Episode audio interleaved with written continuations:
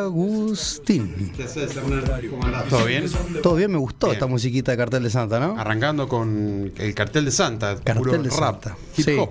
Mexicano vato loco este, ¿no? Sí. Le pegan a todo lo- el cartel de Santa, ¿no? Le pegan a todo y además a Daddy Yankee, creo, ¿no? Sí. Que le pregunta, a preguntale Claro, quién estuvo con el reggaetón y a todo con el eso. Snap Dogg. Sí. Bueno, ¿todo bien, Agustín? Bien, todo bien.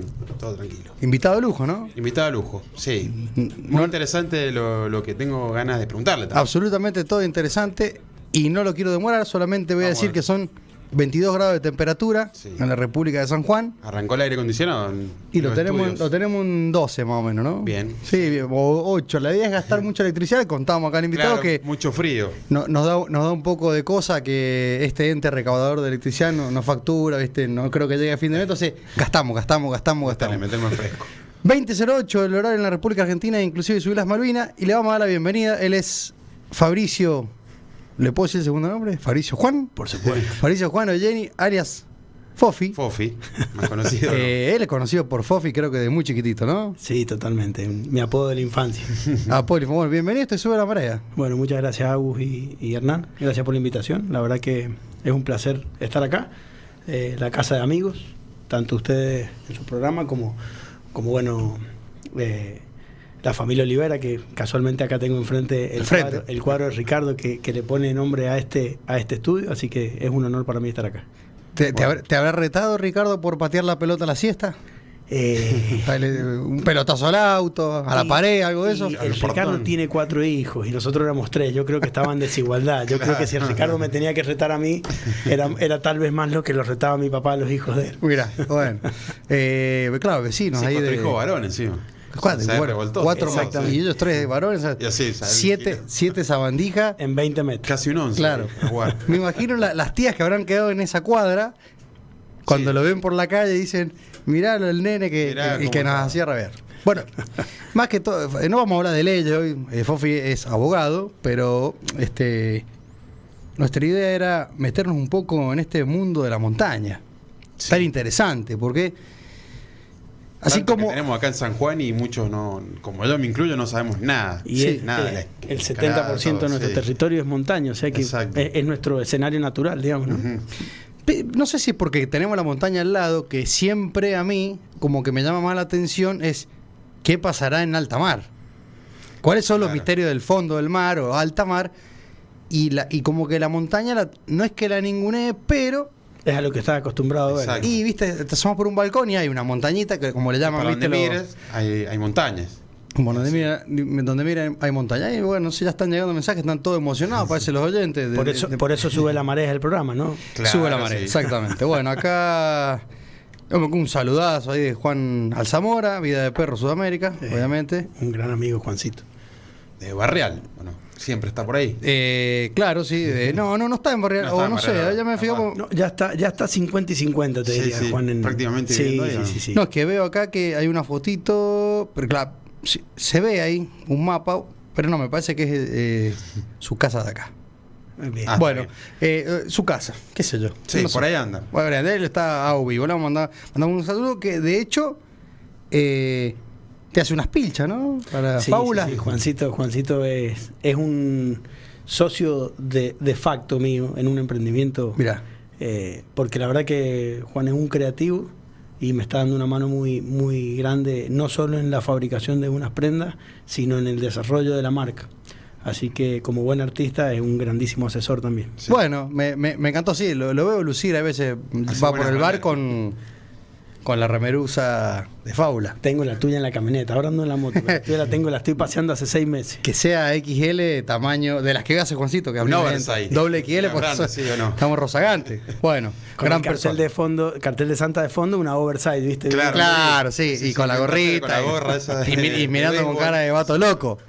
Así que también un proyecto con, con ropa.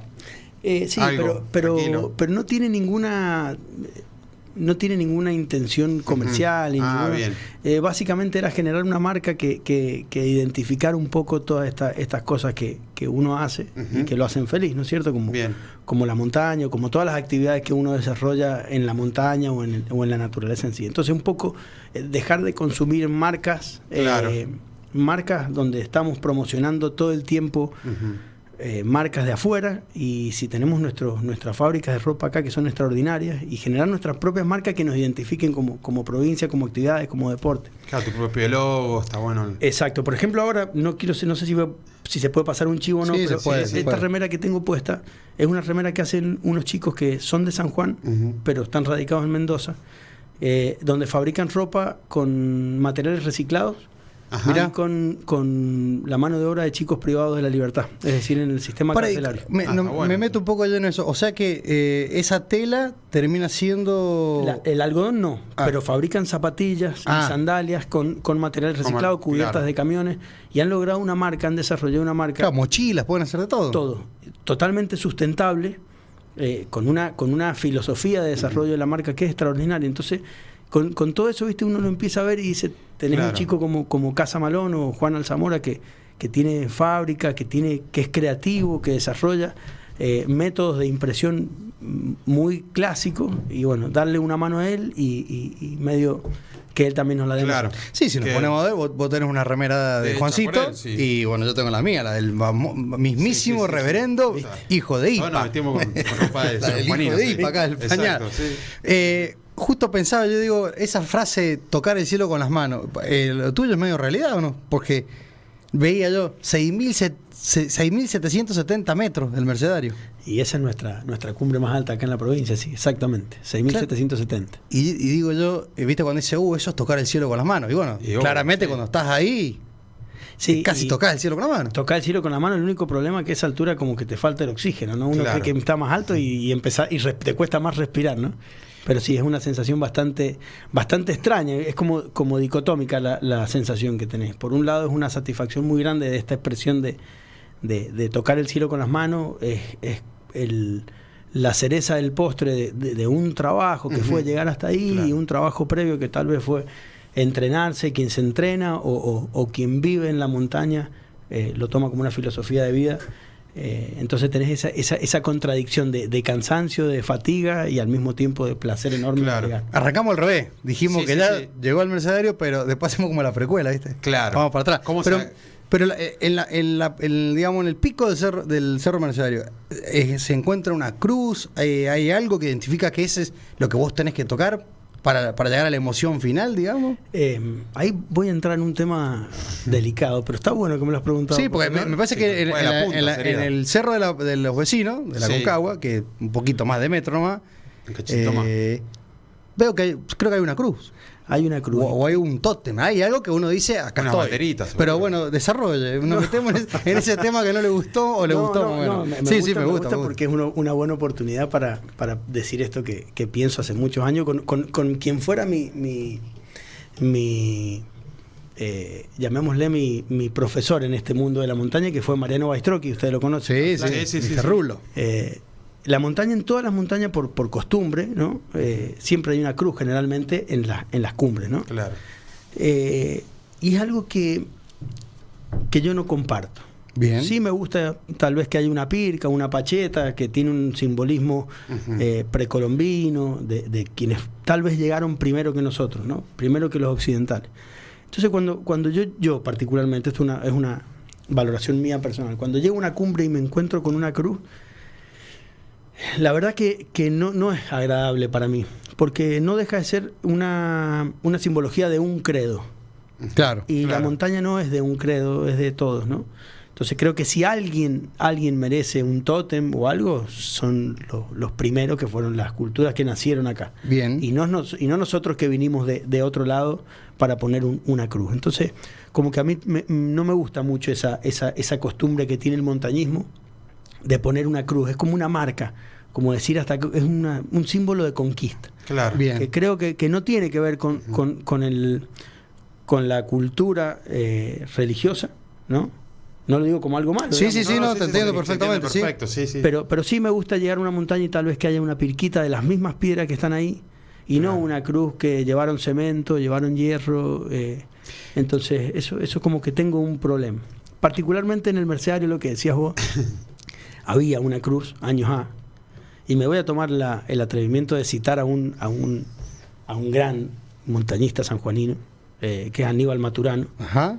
eh, y esa cruz ya estaba bastante, bastante dañada. Er- Era, era como si te diría una chacarita que había en la cumbre del Mercedario, la Claro. montaña más referente nuestra, Claro. icónica. Sí, sí. Y, y Aníbal se tomó el trabajo de sacar esos lateríos que habían ahí y bajarlos y dejar solamente una pacheta, una pirquita para que cada montañista o cada persona que fuera pudiera dejar su testimonio y retirar el anterior. Mira, Porque Mira, ese- está bueno eso. esa es la costumbre, ¿no? Claro. Cuando vos llegas a una cumbre generalmente hay una, una latita. No sé por qué siempre está la, casi todo, en todos lados la misma, que es la- una latita negra y, y dorada, que era de un laxante que había en la década del 70, del 80. Mirá qué interesante, ¿no? Porque una latita que digo, co- con el primer viento, primer nieve, desaparece. Es que está metida entre unas piedras. Vos Ah. generalmente llegas a la cruz, hay unas piedritas. Es que cuando hay una, una cruz, o si está la pacheta, y tenés esa latita y ahí sacas un testimonio de la, de la última ascensión a esa montaña, ¿no? Ah, y, de- bueno. y dejas el tuyo. Vos, quién fue, por dónde subió, cuánto demoraron, la fecha, etcétera. Entonces vos de golpe llegas a una cumbre, sacás la- la- el testimonio anterior, anterior. y muchas veces en montañas menos, menos recurridas, no como el Mercero, porque el Mercero es una montaña que va, va bastante gente, te encontrás tal vez con, con testimonio de muchos años atrás. Claro. Eh, Claro, sí, imagínate. Entonces es como sí, que, y en varios idiomas. y en varios idiomas, exactamente. Entonces como que, como que se genera ese contacto con el que estuvo antes y, y la verdad que es una, es, es lindo, ¿no? Es lindo. Está bueno, y una forma también de demostrar que uno llegó. Sí, sí, Quién sí, sí. llegó, De- cómo llegó, la forma, Exactamente. todo. Si ya lo haces de manera deportiva, Exacto. también es la forma de, de documentar Claro. que llegaste hasta ahí. Porque, pues. porque me acuerdo, me- o sea, antes no, no había cámaras, no había cómo registrar tu llegada al pico, me imagino, Eh, antes. exactamente. Sería una buena forma esa. Exactamente, exactamente. Claro. Bueno, de hecho hay una, hay una, una eh, duda existencial sobre quién subió primero el Everest, Claro. justamente porque no quedó documentado si eh, Mal- eh, Irvine había Claro. llegado o no. Entonces no, no se sabe si llegó. Se me ocurre, claro, Sí. en esta época, en época que no había tecnología, más de un chingüengüencha habrá dicho. Incomprobable. Yo llegué. sí. claro, yo, Yo, estuve yo ahí. llegué, dice. O no, llegamos nosotros también. Sí, sí. Yo, Yo, llegué, más de un pancho habrá hecho, eh, hice un fuego, hice un asado ahí arriba. No, una punta de La pelota no dobla ahí. Vos sabés, Hernán, que, que hay, un, hay un documental en Netflix que lo estaba viendo el otro día sobre, sobre una carrera de dos deportistas eh, contemporáneos, ¿no? Arnold y Willis Tech. Una carrera que empezaron, como que últimamente se ha puesto de moda un poco el desafío de romper récord de velocidad en determinados ascensos a rutas, ¿no? Bueno, en este, en este documental que está, está muy bien logrado, justamente eh, surge esta duda en tiempos que corren de los sinvergüenzas, decir, che, Claro. eh, ay, se me rompió la máquina, se me perdió la máquina, tenía las manos congeladas y no pude sacar la foto, pero llegué. Entonces sigue existiendo Claro. eh, el, el tema de... Claro. Porque, porque se, ha, se, ha, se ha entrado en una carrera, ya se ha puesto, el montañismo dejó de ser una actividad de exploración como era décadas atrás, ya pasó a ser un deporte de alto rendimiento, con patrocinantes, con tiempos, con un montón de, de- de características que no son propias del montañismo. No digo que sean buenas ni malas, tenés los detractores y los defensores de esta nueva, de esta nueva modalidad. Eh, pero bueno, siguen surgiendo estos problemas de los, de los que inventan. Hay como una necesidad de, eh, eh, de, de medírsela, digamos. Como que saber Y quién sí, bueno, como- quién llegó primero, por qué lo hice tan rápido. Em- Empieza la competencia. Es como decir, no, yo llegué sin comer y sin beber agua. ¿Entendés? Claro. Como que así, Sí. eh, es como Yo una no competencia tonta, ¿no? Es que- También es, que, es que se ha llegado a eso, Hernán. Hay, por ejemplo, en este, en este, en este duelo que te cuento de, de, de dos, dos escaladores suizos, Ajá. muy buenos los dos, uno ya no está. Eh, justamente cuestionan que hay una parte en la que uno se agarra de una cuerda y dice, bueno, pero vos lo- me subiste el récord, pero, pero te agarraste de la cuerda. Claro. O sea, ya Sí, sí, Claro. demasiado. entonces, claro, se, se han roto esos límites cuando vos en la década del 30 o en la década del 40, cuando se, se- los exploradores venían y se internaban acá en el Mercedario dos meses para conocer esas montañas que habían visto en cartas topográficas Claro. Claro, de sí. algún eh, avión que sacó una foto y se internaban llevaban hasta un médico para que les iba sacando les iba sacando sangre y así iban evaluando Claro. la, la cantidad de glóbulos rojos cómo disminuían por la altura era, era- llevaban un fusil atrás para poder cazar un guanaco y comer digamos Sí, sí, sí. imagínate de eso eso. de eso a subir una montaña en, en horas y bajar el tiempo en minutos digamos. Es mucho no Y sí, Hoy- ahora con ropa técnica, un montón de. de la- la Ahora nos vamos a meter un poco en la ropa, la, la hidratación, alimentación, preparación. Los tubos de oxígeno, todo. Y vos es que hoy, mientras googleaba y trataba de meterme un poco en este mundillo, eh, el Mercedario a las 4 de la tarde acusaba menos 17 grados. Así. Y justo lo que lo dice Agustín, eh, la ropa hoy cada vez más abrigada y más liviana. Es Exactamente. casi que vas desnudo pero abrigado. Exactamente. Y tratar de llevar lo menos cantidad de, de peso posible también, seguro. Y prácticamente llevas la ropa puesta Claro. y, y nada más, no llevas mudas, digamos. Ar- arranquemos de cero ahora. Volvemos a la precuela. Preparación, vamos al Mercedario. Preparación la semana anterior. Comida, bebida, tu, tu descanso, gimnasia, entreno o no entreno. ¿Qué hago? Bueno, ahí un poco, volviendo a lo que hablábamos antes, tenés, tenés distintas, distintos eh, estrategias. Además, hay, hay, hay chicos que, que, que viven de la montaña y su trabajo, su cotidianeidad está en, en moverse en la montaña como guía, como escalador. Claro. Eh, entonces, obviamente, la preparación que esos chicos necesitan es, es prácticamente nula porque su modo de vida es estar preparado o, o habitar en la montaña de una u otra manera.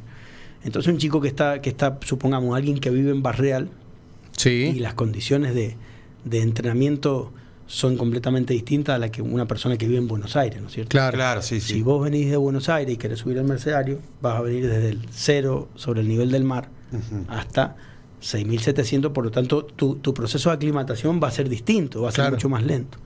También varía biológicamente en cada uno, hay personas que tienen un proceso de aclimatación más rápido que otras. Eh, y bueno, lo físico, lógico, como cualquiera, hay personas más entrenadas y menos entrenadas. Claro.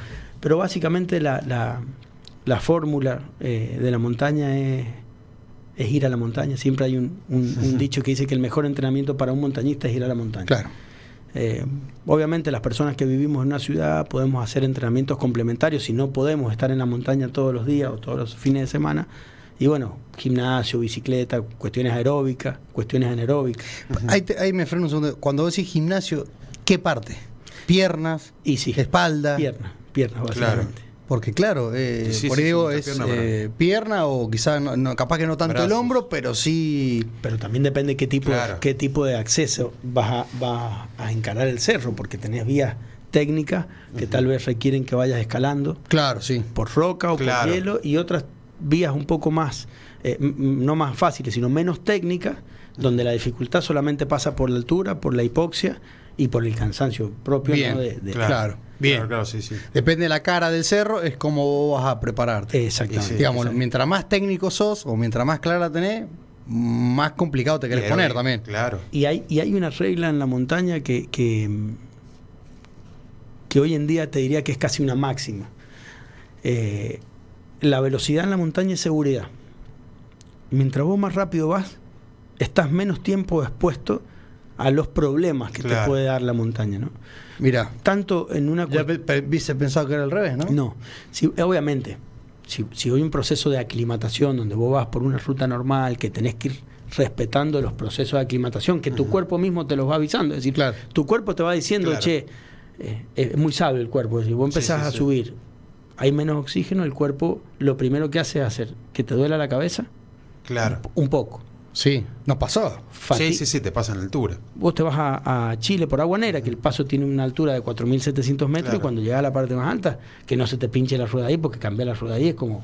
Sí, sí, sí, sí. sí. Entonces, claro, Te cuesta un montón. y en realidad son mecanismos compensatorios del cuerpo que te empieza a decir, che, loco, acá hay menos oxígeno, eh, te empieza a alertar Claro. como diciendo, andate de acá. Claro, Claro. claro, sí. Y, y eso, eso, esos síntomas que uno siente, dolor de cabeza, insomnio, pérdida de equilibrio, eh, inapetencia, a medida que vos vas subiendo y que el mal de altura se agrava si no hiciste un proceso de aclimatación adecuado, se empiezan a agravar esos síntomas. Entonces ya una cefalea pasa a ser una, un dolor de cabeza insoportable. En vez de despertarme a la noche ya pasa a ser que no puedo pegar un ojo. El mismo cuerpo te está diciendo no te durmas porque acá no hay oxígeno. Claro. Claro. Claro, sí, sí, sí. ya- Y, y eso tiene un solo remedio, que es bajar. Porque Chao. si vos tomás una- un analgésico para el dolor de cabeza o algún reliberán para no vomitar porque tenés náusea, estás tapando los síntomas y los síntomas te están diciendo flaco, acá Sí, hasta acá no llegaste. estás en condiciones. Perfecto. No puede seguir. Entonces la regla es, vos, vos te vas moviendo y vas viendo tu cuerpo, vas, y el cuerpo te dice, che, para un poco, parás, dormí. Entonces ese proceso de aclimatación es, es paulatino Claro. gente que está entrenada, ¿qué hace? Se aclimata previamente El previamente, ¿qué sería? Suben a una base, digamos, a unos ya Subí- 2000 metros. subí, bajás, ¿no? Exacto. O subí, así. bajás, bajás. Esa era la metodología, la metodología histórica de hacer montaña, ¿no es cierto? Vos subías hasta una altura, Claro. arma- subías, estabas ahí un rato, bajabas unos metros, no tanto, Claro. dormías. Al otro día subías un poco más, bajabas un poquito más y dormías. Y así vas haciendo el Así. proceso de aclimatación. Bien. Subías tres y bajabas uno, subías Bien. tres y bajabas uno. Claro. Hoy en día eh, vos podés estar aclimatado, por ejemplo, yo quiero resolver una vía rápido, bueno, me aclimato antes. Me muevo en la altura, voy la semana anterior tal vez Claro. a una zona no técnica en altura, empiezo a generar glóbulos rojos y el día que quiero resolver la, la ruta técnica en altura, y bueno, ya tengo el proceso de aclimatación Claro. hecho. ¿no? Entonces no estoy en la pared tal vez subiendo y bajando haciendo todo este mecanismo que te digo, Sí, sí, sí. porque estaría mucho tiempo expuesto. Claro. O están demasiado Claro. tiempo para, para poder subir. O sea, una de las máximas es velocidad te da seguridad. Y la segunda máxima es nunca ir solo. Eso te iba a preguntar. O, hay- ¿Nunca o solo vos conocés, vos debes tener algunos amigos que son medio loquillos de la guerra y van solos. O sea, la, la ¿O mon- no? la montaña como el mar se respeta. O sea, hay un montón de cosas que imagino que, Totalmente. que se To- complican. Eh, pero yo no soy partidario de, ¿No? que, de que no. De hecho, Sí. eh, voy a la montaña solo y no. Cuando vas solo, tomás otros recaudos, ¿no es cierto? Tenés. Mm. eh, tu estado de alerta también es. Es claro, está otro. Claro. Va más concentrado. Lo que pasa es que uno siempre asocia los accidentes o, o la fatalidad a, a cuando, a cuando uno va solo, ¿no?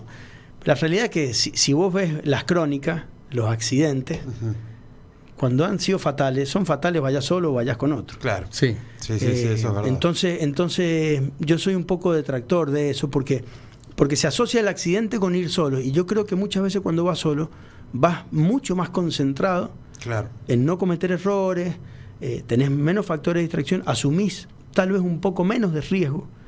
Eh, siempre vos cuando vas con alguien tenés, tenés un backup, tenés alguien que, Sí, que está ahí, ¿no? ayuda ahí por cualquier cosa. Entonces como, es como una, como una, una sensación bastante eh, grata, te digo, ir solo, ¿no? Te voy a hacer una pregunta Y- que capaz que sea un poco. a mí también me queda una duda que- cuando vas solo. Que a alguno no le va a gustar. Pero las fatalidades por ahí que veo en los extranjeros, en los diarios, ¿hay mucha imprudencia detrás de todo eso? ¿O realmente son accidentes? O sí, es imposible, pero pasó. Como te pasa a vos cuando, no sé, Sí. vas caminando y, Sí, y en la vía del- pública de un cuarto piso te cae una maceta en la O te cabeza. atropella alguien O sea, sin. Sí, o que le, falló el freno, ponerle un auto y te atropelló en, en un semáforo. Eh, ¿Tiene que ver mucho así? O, o detrás de todas esas fatalidades Una imprudencia. ha habido imprudencia? Mira, yo creo que la, eh, en el mundo de la montaña o del montañismo la- las imprudencias son bastante pocas, ¿no? Porque, porque la montaña por naturaleza es un ambiente hostil. Recontra. Entonces el que, el que cualquier montañista o cualquier escalador es- está capacitado para estar ahí. El- yo te diría que la imprudencia por ahí está más asociada a los, a los inicios. Cuando, cuando la gente se quiere iniciar y se aventura o es un poco osada, somos un poco osados, ¿no? Porque todos. Entonces creo que por ahí está un poco más la, la accidentología. Si vos, si vos mirás los accidentes en la alta montaña, no son muchos los accidentes que hay para el nivel del de riesgo al que estás expuesto. Claro. ¿no?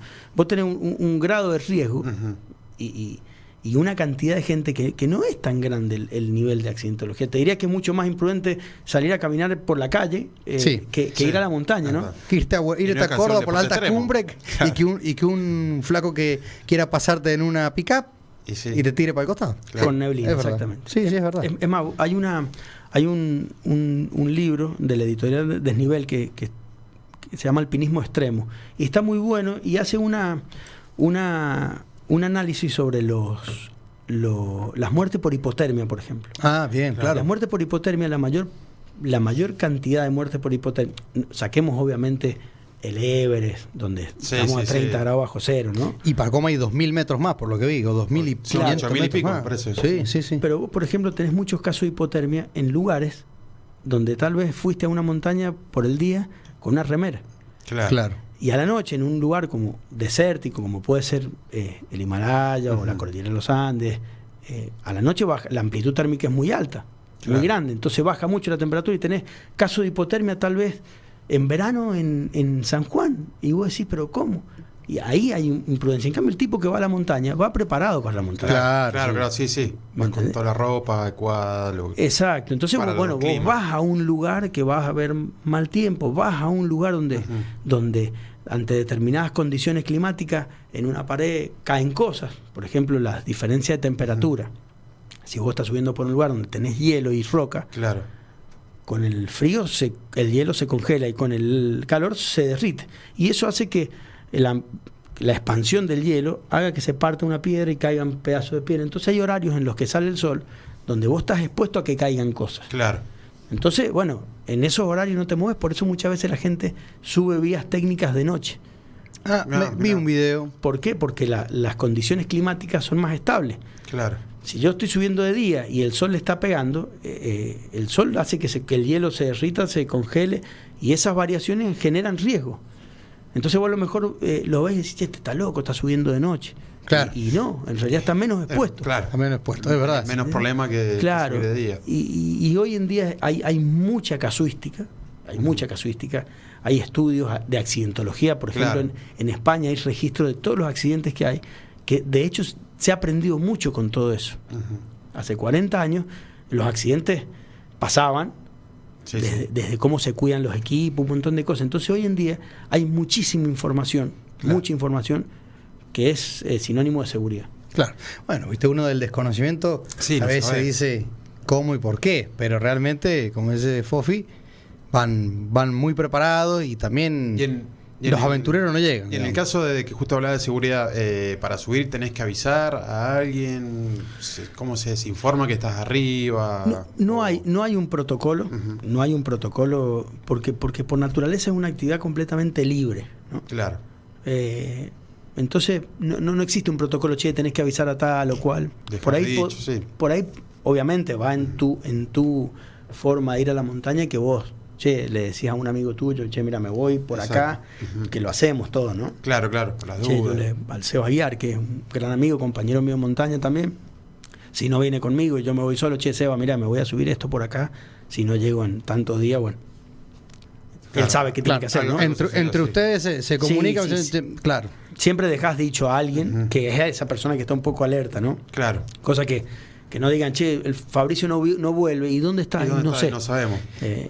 Mira, le, con- le contemos a los oyentes las redes sociales, Agustín, porque es fundamental si alguno se quiere comunicar con nosotros por, tele- por, digamos, por teléfono o por, sí, o por, por las redes sociales. Sí. Eh, y después, obviamente, que quiero contar dónde está el Mercedario. Estamos hablando del Mercedario, el Mercedario, este, este programa que tiene que- casi 3.000 escuchas en Spotify no y el todos 34% en Estados Unidos. O sea que 1.000 escuchas las tenemos de Estados Unidos. Arro- y, no saben. Vamos a decir arroba sube la marea ok en X eh, Instagram, el WhatsApp 01245 500 581 01245 500 581 para que nos manden mensaje y le pregunten a, a Fofi sobre esta actividad de- del montañismo porque está bueno y más, más acá en San Juan que hay que aprovecharlo. Y acá es como que un somos, desconocimiento total. nosotros. somos buenos, ¿no? Somos Sí. locales. O sea, tenemos buenos montañistas. hay muy buenos montañistas en San Juan. Muy buenos montañistas en San Juan, muy buenos montañistas en Barreal. Barreal. Muy buenos montañistas de San Juan que están afuera, que están en Bariloche, en Chaltén. Enseñando. enseñando y viviendo de la montaña. Eh, eh, mira, yo, yo, yo empecé a hacer montaña paradójicamente cuando vivíamos en Córdoba. Bueno, Hernán ha sido compañero mío de la facultad. ¿no? Sí, sí. Eh, empecé a escalar y a hacer montaña desde Córdoba. Obviamente acá en San Juan, cuando venía, pero vivía en Córdoba. Claro. Y la escuela de, de- de otras provincias es, no te diría peor ni mejor, pero la la- mejor dicho, voy, voy a, voy a decirlo al revés. La escuela de San Juan es una escuela muy buena en términos de seguridad. Escuela de San Juan. eh, escuela de no- montaña, No me San apellido de Andino Mercedario, ¿sería? Andino Mercedario porque, porque todos los instructores, los grandes montañistas han pasado por ahí, ¿no es cierto? Es, es la cuna. Claro. Han pasado, han estado, Claro, se han sí. ido, co- como cualquier club o cualquier asociación tiene sus momentos, pero sí, eh, la, la escuela, digamos, de la escalada, por ejemplo, en Roca de San Juan, es una escuela extraordinaria en cuanto a normas de seguridad. Yo vine, aprendí en una provincia y vine a San Juan y, y tuve que aprender de nuevo. Claro, de arrancar de cero, Y, prácticamente. y y vine con conceptos errados. Es decir, cuando vos Epa. aprendes algo mal, eh, eh, tenés que aprender dos veces y es peor Claro, porque sí. te- después tenés que sacar las, las cuestiones que incorporaste. Claro, exactamente. Yo, yo- sí. yo vine a San Juan. Feo, ese no. Sí, sí, sí. Llegar y que te digan, no, No. Fofi, así no. Te lo así juro. no subí ni la Plaza La Jorobita, hermano. No, no, así- no, ni siquiera me decían así, El te vas a matar, no, no es claro. que no vas a subir. Y, y- y- y tengo grandes amigos que me, que me dio la montaña y la escalada acá en San Juan, que cuando yo vine Me dijeron, no, che, no, no, eso no, eso no. Y vos decís, che, bueno, pero no sea, Claro, no, es no. una escuela y vos, y vos te vas a la accidentología en San Juan y vos fíjate que no hay accidentes en San Juan. Es muy poca Es verdad la, eso. la sí. incidencia de accidentes en San Sí, Juan. es verdad. Y eso se lo debemos a, a- a- Todos pasaron por el Club Andino Mercedario porque, porque las, las- las escuelas de escalada y de montaña se dieron ahí. Y todos los profesores, que no quiero nombrarlos ahora porque seguramente Son millón. un montón, me voy a sí. olvidar. Eh, son varios, de toda, mucha generación aparte. También. Pero, claro, de- desde, desde el Carlos Domínguez, el Esteban Arellano, Javier Giuliani, Waldo Aravena, el Indio Treo, el Freddy Ceballo, el Aníbal Maturano, son tipos que han, que han transmitido una escuela de montaña que es extraordinaria, pero es extraordinaria en serio. Te lo digo con, con, con conocimiento de causa. Lo comparás con otro y decís, che, qué bueno lo que tenemos. Claro. ¿no? Tal vez, tal vez no sale en las crónicas, en los diarios todo el tiempo los, los éxitos, los logros. eh, pero Por- Porque es no, muy silencioso Porque no es, también mu- no, porque el no es ¿no? el montañismo, no es mediático, entonces no se le da la importancia que será el soccer, el fútbol. Sí, también muchas veces como hobby y no tanto, viste, deporte. Bueno, pero Mar del Plata hace un fanatismo por, por sumar, por, y nosotros no sé por qué no tenemos fanatismo por nuestro mercedario. Y hay una, ¿Por qué? hay una deuda de la- Y sí, yo me, Sí, me sí, hago sí, cargo, sí. Hernán González se hace cargo, porque-. ¿por qué no, no respetamos más decimos, bueno, y, y- y fomentamos más? Ser, ser más evangelizadores o padrinos de un cerro que, que no tiene nada que envidiarle al del vecino. Son 200 metros, que quizás en la Sí. altura es demasiado, es un montón. pero, nosotros en el mercedario puede ser que sea más complejo. pero no, no es chiquito. Y la complejidad de una montaña como el Mercedario, que, que existe también ese mito de que el Mercedario es, es más complejo que la Concagua, ¿no? Eh, el Aconcagua, una montaña que tiene casi 7.000 metros, ¿no? No, no, no es nada, nada simple. La complejidad o la diferencia por ahí surge que vos vas a una montaña como el Mercedario y es completamente inhóspito. Vos podés ir en plena temporada al Merce- al Mercedario y tal vez no encontrarte a nadie, a nadie. Claro. Y de golpe vos vas a la Concagua en plena temporada y tenés eh, hotelería, tenés una Un- horda un de... movimiento de turismo Claro, y una, importante. y una horda de gente, de guías capacitados, de un grupo de rescate de la Policía de Mendoza, tremendamente capacitados, que trabajan en conjunto con los guías de Mendoza. Tenés helicóptero, tenés internet, eh, Claro. tenés servicio de mula. Como de- que, pará, te hago la del Fantino. Para, para, vos me estás diciendo que hay internet en la Concagua. Pero claro. Bueno, hay, Bueno. hay- No se enojen los amigos mendocinos, ¿eh? sí. No. ahora, ahora yo me, me- me- me hice fanático del mercedario. Lo que pasa, lo que pasa es que también, ojo, desde, desde un punto de vista eh, turístico o de su o de su marca registrada, Ruta tam- 7, al costado. también han sabido explotar ese, ese universo que es la montaña, que no sé si está bien o mal, eso queda en, la, Eh, en, cada, uno. ¿no? Claro. Yo prefiero esto. Yo también. Yo prefiero. Ese- De hecho, me pasa que voy a la montaña, por ejemplo, una anécdota, íbamos con el, con el Seba Aguiar, fuimos a Ancilta, a la cordillera de Ancilta, fuimos a subir el 3. Y nada, fuimos sin carpa, nada, teníamos que hacer un. íbamos a abrir una vía y, y era rápido, era en una, una noche y teníamos que hacerlo, ¿no? Abrir una vía, desarrolle. Era por un Cortito. básicamente por un lugar donde no se había subido nunca, que también te da esa incógnita. Si bueno, quiero ir por un lugar que no haya subido. Que nadie. deja una huellita, vamos como haciendo un marque, la, algo. la vas, la vas abriendo. Bien. Generalmente o partís de una foto que decís, che, me gustaría subir por acá, mirá, por acá se ve una línea que puede estar interesante porque tiene un poquito de hielo, tiene un poquito de roca. Bien. O, o no tiene nada, quiero hacer una vía Claro. tranquila. O sea, depende, depende de los gustos de cada uno. Y íbamos, era fuera de temporada, no me acuerdo qué época, pero. Y estábamos llegando al campamento base, donde nosotros íbamos a dormir en una- en una piedra, porque no llevamos ni carro. Íbamos llegando y cuando eh, subimos hacia el horizonte, vemos dos carpas. Pero mirá, fue ofensivo. ¿Viste Claro, cuando sí, vos decís, che, pero si ¿qué yo vine acá acá? en medio de la nada, nada, terminó, era un amigo con una gente de afuera y fue re lindo, ¿no? Claro. Pero viste cuando llegás ahí, Sí. Sí, estás acostumbrado a Hay no una ver- multitud acá. a no ver nada. Claro. Y de golpe vos vas a, a- a Concagua o, o a, Valle- al, al Colón del Plata, en Mendoza, ahí en el, en el dique de Potrerillo. Sí. Hay una, una parte de la cordillera central que está un poco más hacia el este, que tiene un acceso mu- mucho más rápido y mucho más fácil. Eh, y hay, uno, hay dos cerros de 6.000 metros, de 5.000, unos cerros muy lindos. Lindo. En un circo muy concentrado, donde vos como, el- como el spot de entrenamiento está buenísimo, porque vas ahí Claro. en un auto simple. todo. Claro, y de golpe puedes subir un cerro de 5.500, 5.800 metros. Y de golpe vos vas un fin de semana a Vallecito, por ejemplo, y no tenés dónde acampar porque está tapado de carpa Claro. y por ahí vas a armar la carpa en un lugar y hay eh, heces. de- Sí, sí, Ah, sí, claro. Entonces, Claro. entonces eso, eso ya termina siendo completamente contraproducente. Entonces vos me decís, Y yo prefiero que siga siendo así, ¿no? Yo me acuerdo que nuestro primo, eh, nuestro primo Mendoza, a la vuelta vivía un chico que su papá había sido gobernador eh, y se estaba como no entrenando, pero decía que iba a escalar la Concagua. Como que me dio la sensación de que si vos hacías un entrenamiento y pagabas, Sí, sí, te sí. llevan como por el como un shopping tour, ¿no? No, sí, no, va- no voy a ninguna la Concagua porque No, la gente va a decir, no, vos te estás loco. No, pero me parece Pero que facilidad. hay una subidita donde de- puede ser no tan compleja. Y tenés la, tenés la oferta.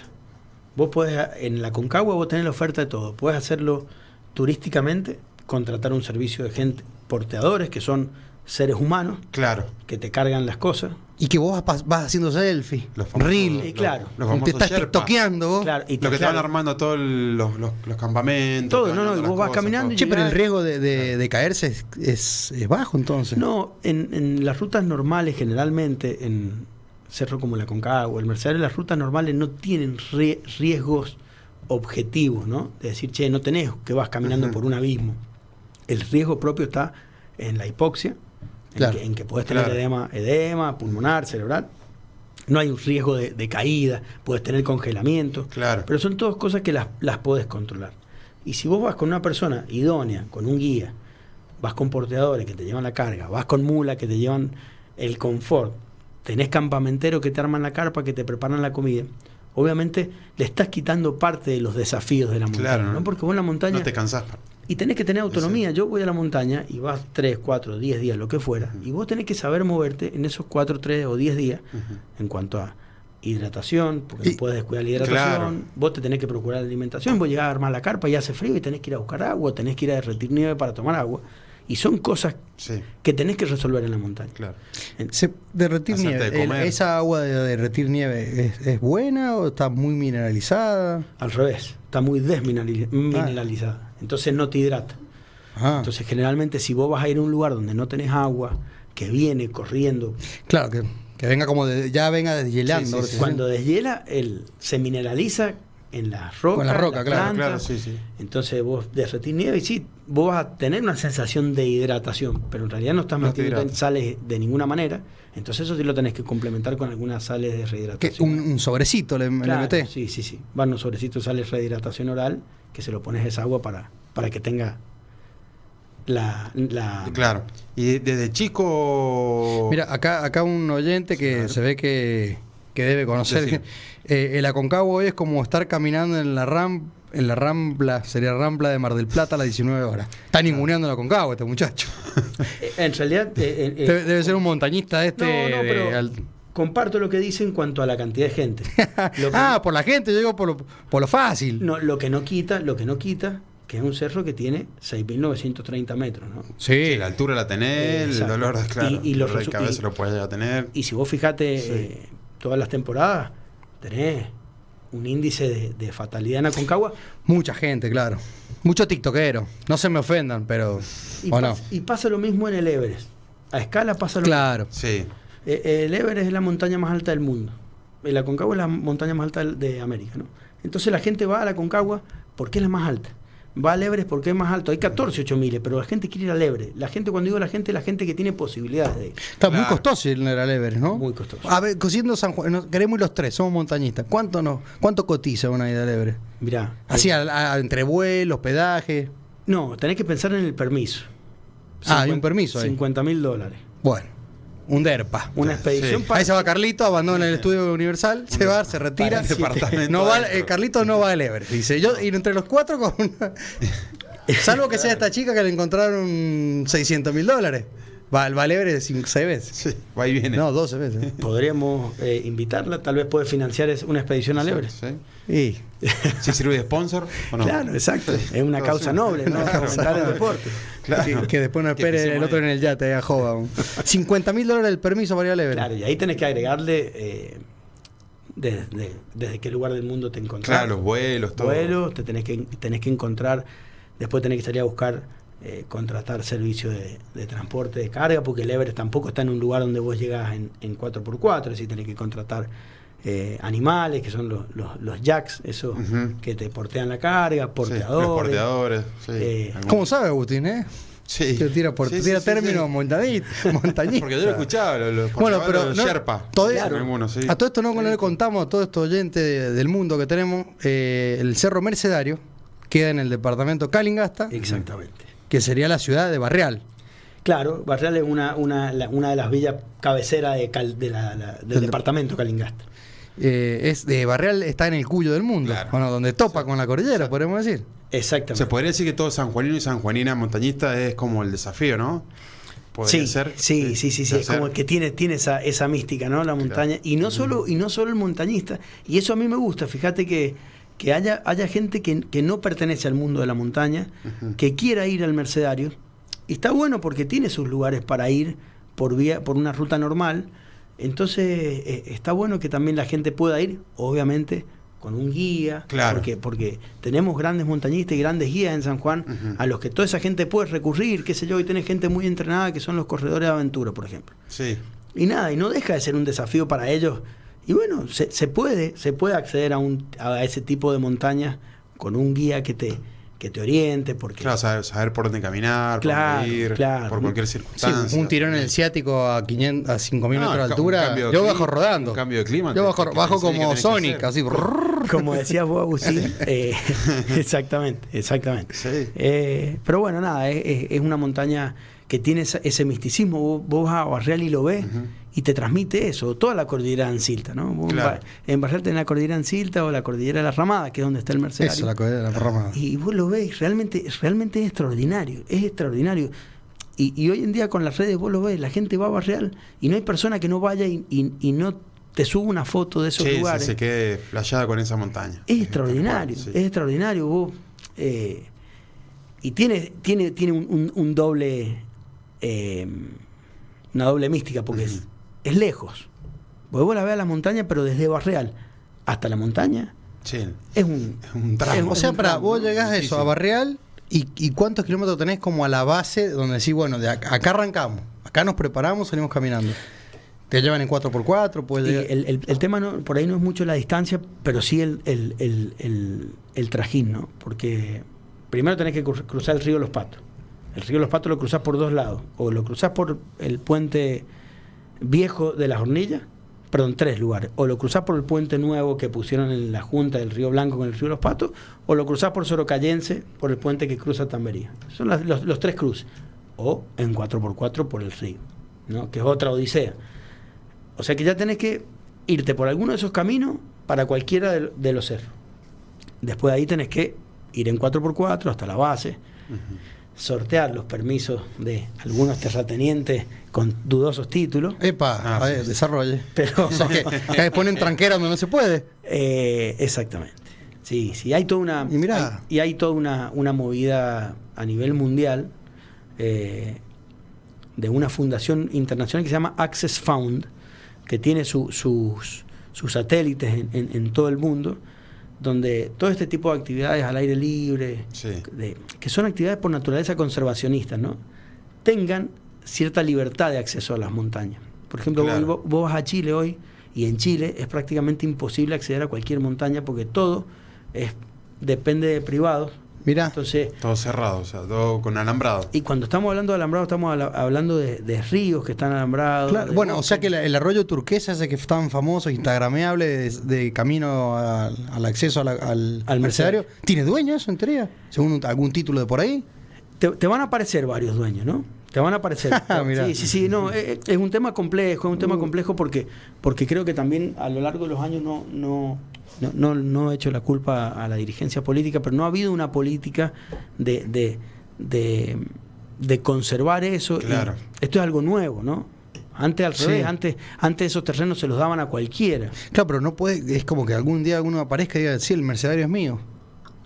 ¿Querés que te cuente me lo tienen que expropiar, es una cosa de loco. ¿Querés eso. que te cuente una anécdota que, que te va a llamar mucho la atención? Sí, me va a divertir mucho. Soy muy malo con los números, así que es muy posible que erre en este dato que voy a dar. Espera que me voy a tomar un té escocés, me puse, me puse contento. En, en la cordillera de, de Ancilta hacia el norte, entre Ancilta y la cordillera del Tigre, que es la otra que le sigue hacia el.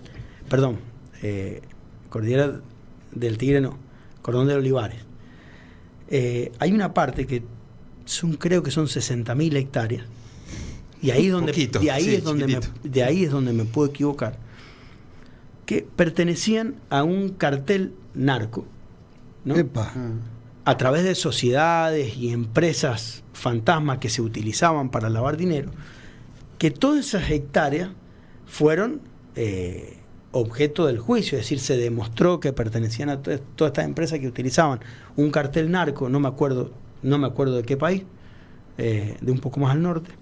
Eh, nada, se hicieron lo- los juicios eh, pertinentes, mucha gente presa, se determinó que todas estas empresas dueñas de esos campos lavaban dinero con eso ahí, y obviamente son eh, bienes objeto del delito, se los, se los quita la justicia cuando, cuando hace todo este proceso y están en un limbo administrado por un ente tripartito entre la Corte, eh, la Justicia Federal y no sé si es el Cedronar, donde tienen que administrar esos bienes obtenidos del delito de narcotráfico, pero son 60.000 hectáreas. Un Hay, montón, glaciar- claro. hay glaciares, hay... Ahí está, ahí está lo preocupante, Ahí- ¿no? El agüita, Entonces, la Sí. fauna, la flora. esto te lo cuento anecdóticamente porque, porque en algún momento fueron de, de privado. Claro. Ah, Terminaron de- en un cartel de una empresa que lo usaba para lavar dinero, no importa. El tema es que es que, Que se vendieron. es que se vendían. Sí, sí, sí. Eh, y hay todo un, un mecanismo con la propiedad. Pero que, o sea, vos ll- llegás y si está el vaqueano ahí te dice, eh, la próxima me pedís permiso o no entras, Ujú, ahí te tiros al aire. Exactamente. A la, a la- a la vieja época, claro. Totalmente, Y sí. totalmente. Y que pero ellos creerán que uno va a hacer daño, digamos, a, a sacarle guanaco, a, a comer, digamos, No, no, no. tipo de animales, ¿no? En realidad no, es mucho más mezquino, porque si fuera proteger la flora y la fauna, y te diría, bueno, lo están protegiendo. En realidad no les importa proteger la flora y la fauna. Lo que les importa es hacerse de bienes que el día de mañana van a valer fortuna. Entonces es una cuestión más de especulación y de mezquindad, ¿no? No. Pero esa, esa gente... Que nadie molesta. El que quiere pasar ahí no, no va a pasar porque tiene ganas de hacer daño. Si no, va, va a Bueno, la just- montaña, justamente ese, caminar ese- por eso. eso es un poco lo que esta fundación Access Found eh, persigue, ¿no? Que, que el montañista, el ciclista de montaña, el Claro. corredor de aventura, es una persona que no va a generar ningún daño. El, el ser humano por naturaleza genera un impacto ambiental. A donde estamos hacemos Sí, daño, sí, ¿no? hacemos. Por estar. ¿no? Sí. Exacto. Pero bueno, lo minimizás a la mínima expresión. Entonces decir, bueno, si viene un tipo en una bicicleta a todo terreno y se mete a esos lugares, ¿qué daño te va a hacer? Nada. Nada. Al contrario, al contrario, ese tipo, ese tipo va a sumar a ese lugar, a, Exacto. a- a ese entorno natural. Eh, entonces eso es lo que por ahí es- estas fundaciones quieren, quieren conservar y quieren a su vez que la gente tenga accesos a todos esos lugares. Hay lugares de escalada, lugares naturales donde tenés una pared de granito que es naturalmente extraordinaria para escalar y es de un privado. Y vos decís, che, pero no hay otro lugar igual que esto. Claro, no, no, Eh, no- es como que, como que ha surgido este, esta, este problema social, deportivo, Sí, sí. eh, con, el- con la propiedad, ¿no? Y naturalmente no, no son derechos de propiedad. Me imagino los Sí, extranjeros o- le tienen que haber dado- cortan. le tienen que dejar unos verdolagas seguramente. pro- He visto unos videos de unos alemanes, unos rumanos. No, no, no. Chileno. No, no, no. Acá nadie te cobra un permiso ni nada. Nada. Porque Te ve con mala cara diciendo vas a subirlo con el mercedario. Bueno, fíjate lo que va a hacer, te dice. es, es, es pistola. El mercenario no hay problema. El en el mercenario Bien. particularmente no hay problema. El problema pasa un poco más al norte y un poco más al sur. En la cordillera del Tigre, el cordón de Olivares, ahí sí tenés. Después tenés tema de mineros, Claro. accesos mineros, que también viene por ahí la mano. Y medio que si mirás bien así de coté, capaz que te cruzas con chilenos también. ¿O no? No, Siempre te cruzas con chilenos. Pero, pero es una cuestión cultural que, que está bueno porque los chilenos traen sus animales a pastar. También ahí hay otro otro negocio encubierto que son Exacto, los sí. derechos de pasteo que les, les- El paso, todo, sí. Exacto. Entonces tenés esa, esa, esa llamémosle mezquindad, Sí. pero por ahí un, un escalador, un- una persona que va a practicar un deporte, ¿no? Sí, al aire libre, no, no, no va a hacer ningún daño. O querés hacer, eh, no sé, rafting, algo. Claro, al contrario, es gente que te lo va a cuidar, ¿cómo se- gente que claro. si ve, ve algo de basura, lo, Lo va a va a levantar llevar. y se lo va a traer. Entonces eso es un poco lo- la, la- la lucha que hay en el, en el mundo de la montaña por, por simplemente poder acceder. Yo no quiero que ese terreno sea mío, ni quiero poseerlo, ni, Ni- quiero ni tenés nada. ganas de hacer nada, porque es ir a Exactamente. hacer deporte. Exactamente, Claro. exactamente. Acá preguntan si hay control sobre las montañas para hacer alpinismo. No sería alpinismo, ¿no? Mon- Exacto, sería exacto. montañismo. An- Andinismo. Andinismo. Y si se encuentran cerca de algunos proyectos mineros, lo que acaba de decir. Están todos ahí. Y, y con- el control es, es una palabra que nosotros tenemos muy, muy arraigada, pero creo que, que- que es un error en su naturaleza, ¿no? Eh, una actividad tan libre como la montaña no puede ser controlada. Y al mismo tiempo, un lugar tan grande como es la cordillera, tampoco puede ser controlada, porque si vos me pones un control en el acceso, entre comillas, común Sí. de X montaña, yo te voy a encontrar, yo cualquiera, Sí. 38 formas de llegar para evadir ese acceso. Entonces, tampoco tiene sentido. Claro. Es inviable, Hay en, en la práctica es inviable. Capaz que es más control en el mar que en la montaña. Es más visible. Sí, pero vos sabés que... eh, ¿O no? Sí. En el mar Sí, es más visible. sí. Un, un va, eh, lo que sea, Y ya tenés la, la que, naval. que en la montaña. Claro. Pero mira, yo te, te cuento una, una anécdota que me ha pasado hace poco. En, en Brasil, eh, lugares donde se navega, se hacen actividades de viento, Kaiser, windsurf. exactamente. Eh, no existe policía náutica. Las escuelas de windsurf o de kite no tienen una ra- que acá sí lo tenemos, ¿eh? por ejemplo, va a Cuesta el Viento y cada instructor de kite o de windsurf tiene una radio en conexión con náutica, por si hay un accidente le avisa a náutica. buenísimo. Bueno, en- te estoy hablando en Brasil, en, en lugares que son la meca de, de la náutica, no, no existe nada de eso. Y vos decís, ¿pero cómo? Ah, es responsabilidad tuya. Es Claro. como nos pasa Sí, a nosotros en bañeros ahí. Exacto. Es al revés, invierten la geografía, por así decirlo. Y no hay, y no hay fatalidad, hay accidentes, hay, lógicamente, en todos los ámbitos. Así tengas controles, también hay Sí, accidentes. pasa. Pero, pero vos decís, che, debería pasar mucho más. Claro. Y, y lo veamos al revés. ¿Cuántas eh, situaciones se han evitado porque tenés toda esa infraestructura de control? Muy pocas. Ujú. Porque son pocos las formas en las que vos, o, o- o los casos en los que vos llamaste a seguridad náutica y seguridad náutica fue y rescató a un tipo. Claro. No, porque cuando vos enseñás actividades de riesgo con los protocolos y la gente lo, lo aprende, toma las medidas necesarias. Y, y- y es, es precavida, es cautelosa, está formada. Entonces, Sí, se cuida más. Exacto, No, no, entonces- te va a mandar por, sin saber nada a, a subir una montaña Bueno, sin las medidas de seguridad. imagínate el mar, co- como decía Hernán cuando llegamos, eh, el mar a uno le llama la atención. Yo el mar me gusta, pero le tengo, le tengo terror al mar. Sí, sí. Y de golpe estabas navegando en el mar y decís, "Che, qué lejos que estoy de todo. Claro. Y acá no, no me está viendo un instructor con larga vista Sí, No, o un guardavías, no me está viendo nadie. Nadie. Que, che, bueno, Si entonces, me alejo demasiado. Perdí. Sí. Chao. Entonces un poco eso, ¿no? De, de dejar la libertad, y siempre nosotros lo hemos dicho desde el club y, y desde todo, toda la comunidad a la que uno pertenece, ¿no? De la montaña, es, es simplemente el que, el que se quiere involucrar, que se involucre, que se capacite, que se, que se forme, y nada, y que lo aproveche, y que lo, no, no control, vas a subir un cerro como el Tres Marías y, y tenías que pre- presentar una ficha, ¿viste? Claro. Así. Claro. No, Te- con- contame eh, eh, flora y fauna. En aquellas alturas donde, como si vos vas caminando y por ahí aparece un, y eh, un cóndor andino Sí, sí. O algunas eh, cosas y que te de- está de- carpeteando como diciendo, cosa de lo los- de picoteo. los- De los habitantes que estuvieron antes también. Sí. Eso también debe ser Sí. impresionante. Total, es muy, es muy grande. Mm. El, el- el escenario es muy grande como para que te lo, para que te lo lleves por delante, ¿no? Claro. Eh, eh, sí se han encontrado un montón de, de- de- de pedazos o, o alfarería, cuestiones precolombinas, muchas, Claro. pero obviamente por gente idónea que ha seguido rastros de la ruta del Inca. Claro, sí, Inca. sí, sí. Entonces, obviamente, o en Morrillo mismo, en, en Barreal enfrente, la cordillera de Ancilta, hay un asentamiento que fue de la cultura de Ancilta, la cultura de Morrillo, la cultura Nos contó Juancito el Zamora. Sí, sí, nos de, contó. de la fortuna, donde tenés, tenés un montón de petroglifos, de, de- de alfarería, de- Claro. de, momias que se encontraron, que están en el Museo de la Laja. Claro. Vos vas a esa momia. Y vos fíjate que, que, que no difundimos eso, No. que es No, no, no, nuestra eh, real. Sí, muy sí, grosso. Sí, sí, sí, está más de moda los mayas, ponele, ¿viste? Claro, porque las- las- pirámides, los O mayas Los y incas en. Perú, pero acá está. Pero acá es verdad. y pasaron por acá los incas, Pasaron por acá, sí, sí, sí. entonces, entonces vos decís, bueno, sí, te- existen esos lugares y te encontrás con lugares con un montón de petroglifos, pero no es que vos vas caminando y te lo llevas por delante, porque eh, de hecho cuando estás ahí te das cuenta, es, es muy grande. Sí, es gigante. Es muy grande. Entonces, entonces obviamente, tenés lugares que evidentemente han estado en un al, al reparo de, de las inclemencias del clima y en esos Claro. lugares se han generado antes asentamientos, etcétera. Pero, pero la verdad que. Y eso está, esa energía está de.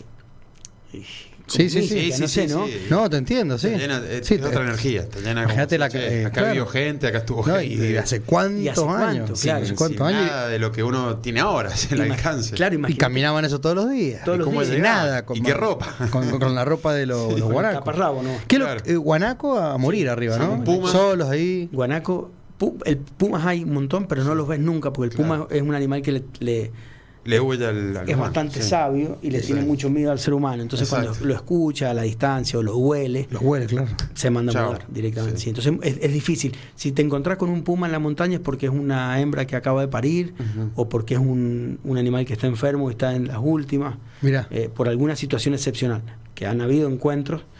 Eh, pues sabes que una vuelta fuimos a, a- al, al Cerro Pico Polaco, que está al- hacia el sur del, del Mercenario, el, que, el, contiguo al Mercenario.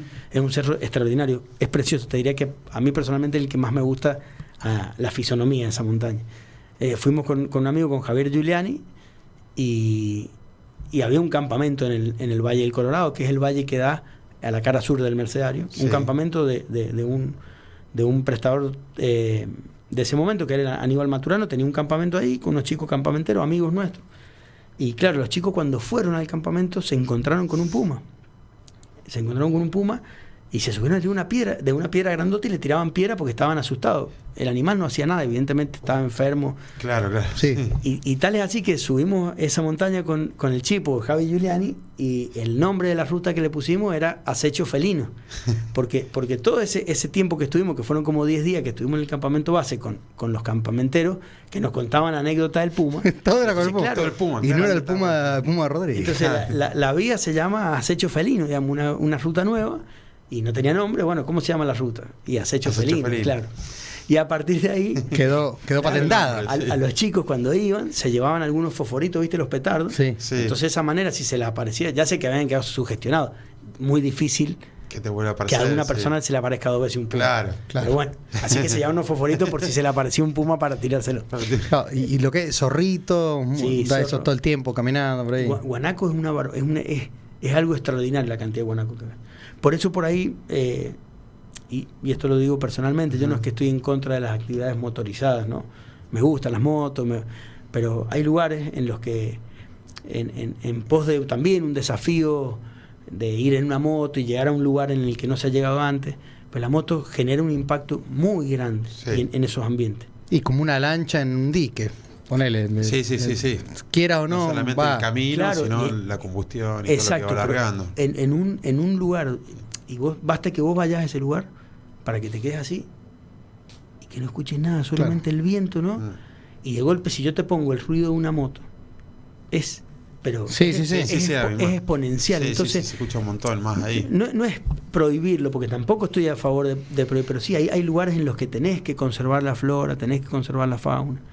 Y el, el caminante no, no daña. ¿no? Tendría que ser no motorizado, o sea, en una moto, lo que sea. Vos vas caminando y, y escuchás el relincho. El relincho es el, el- el macho alfa de la, de la manada de guanaco, ¿no? Que es el que relincha, justamente el que hace el ruido.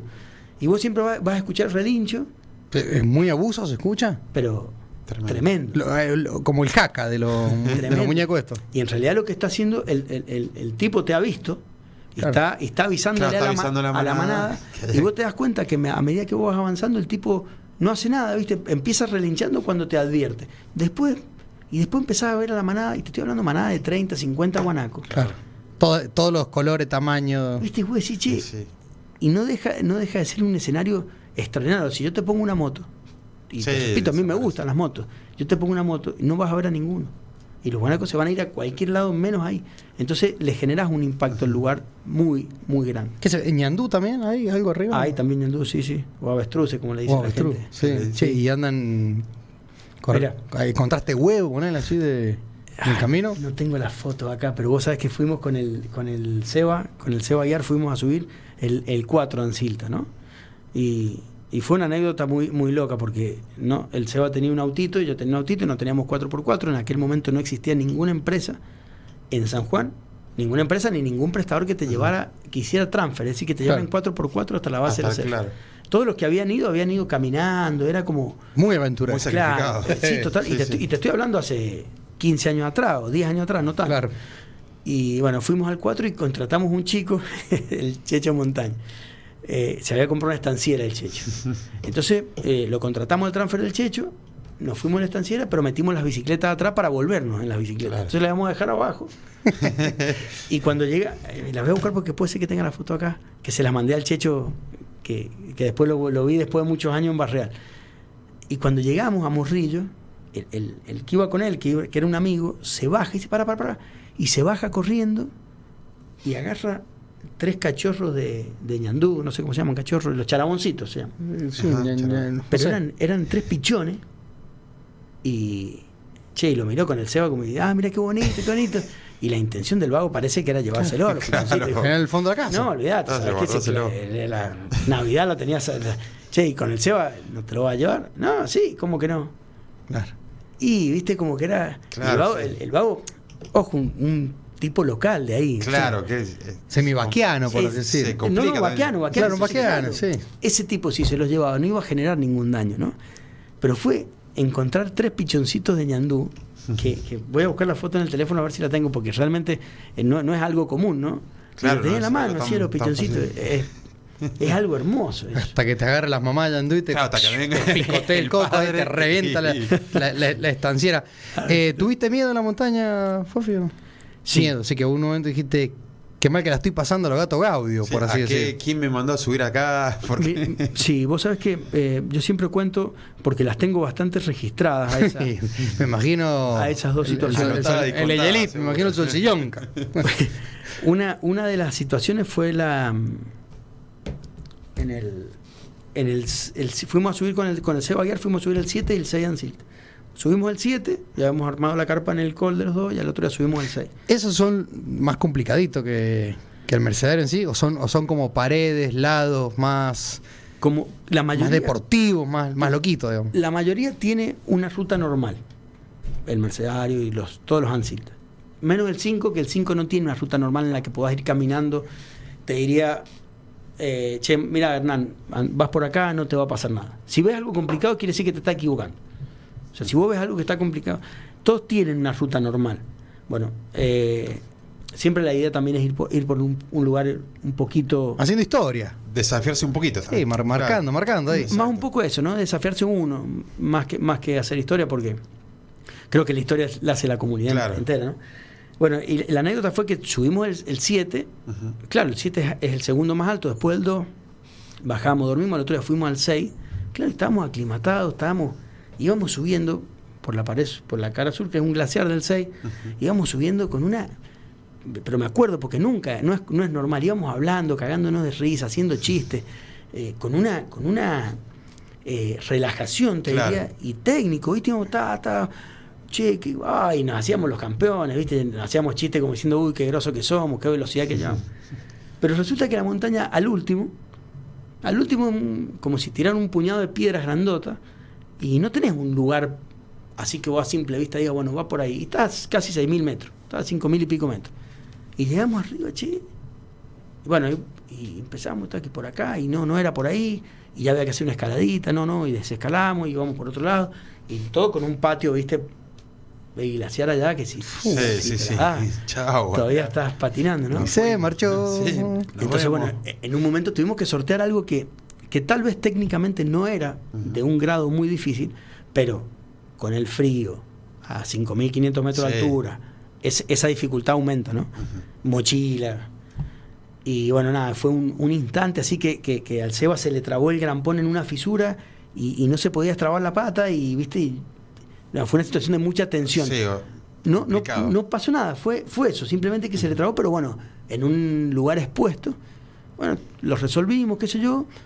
Llegamos a la cumbre y llegamos a la cumbre y nos abrazamos y nos pusimos a llorar como dos niños. Evidentemente, el nivel de estrés que pasamos en Sí, claro, sí, fue esa carga, venía con una carga de miedo, emotiva. mirá, Sí, sí, sí. Pocas veces he llorado como lloré en ese momento con el Seba abrazado en la cumbre del 6. Esa fue una que no fue, a ver, no fue tan, tan cercano, pero sí, sí tuve mucho miedo, en la realidad. Y la segunda fue en una, en una expedición, eh, en, en esa foto que estás viendo ahí. Sí. Eh, ah, ¿Viste el, el glaciar que, que está acá a la derecha? Mira. Sí. Si vos lo marcás con el mouse, más a la derecha. Ese. Ahí. Ahí. Ahí, exactamente. Mirá. Eh, Para todo el mundo, en vivo, mira qué lindo. sí. ahí, ¿no? ahí, bueno, había habido un accidente, un chico que, A que- tiktokear. que se había que se había se había pegado unos tionazos ahí y bueno nada había que ir a, a bajar a bajar el, el cuerpo de este chico y es- ese glaciar desemboca en ahí no se ve pero ter- donde termina donde empieza vendría a ser el glaciar es un frente de glaciar que son todas unas paredes de hielo no Wow. que es lo que donde se va moviendo el- que estoy en el cine me da un. Pará. Che, y bueno, nada, esto un poco volviendo a lo que hablamos recién, Sí. y, sali- y salimos medio tarde, en una expedición media traída de los pelos, porque, porque era un grupo eh, que, se, que habíamos armado para ir a bajar ese, ese muchacho. Y bueno, cuando llegamos al frente del glaciar había una parte de roca y el glaciar, y fuimos en un horario malo. Entonces habían desprendimientos, ¿no? Claro.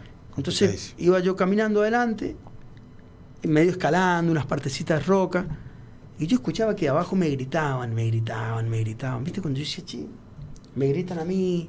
Claro, Porque no ¿quién- era un lugar eh, que a simple vista vos lo, lo, lo- lo pusieras como, che, acá hay que tener cuidado, esto es un lugar difícil, hay que poner Sí. algún seguro. Nada, Claro, ¿viste? Un lugar, sí. sí, tenía una escaladita con las manos, pero muy, muy simple. Y yo veía que los chicos me gritaban, me gritaban. Y, y Mariano, el flaco, Mariano Baistroqui, en un momento es, es el único que se da cuenta que yo no acusaba recibo de esas cosas. Entonces me grita Fabri y me dice, vos tenés cuidado. Claro, pues yo pensé que, que se hablaban entre, ellos. Entre ellos que están que voy a los de abajo. Y en eso yo levanto la vista. Claro, ellos estaban un poco más abajo y tenían una perspectiva de más arriba. Yo no, porque estaba acá, entonces yo no Claro, veía. está en mejor grado. Sí, digamos. Y ellos habían visto que se había desprendido un televisor.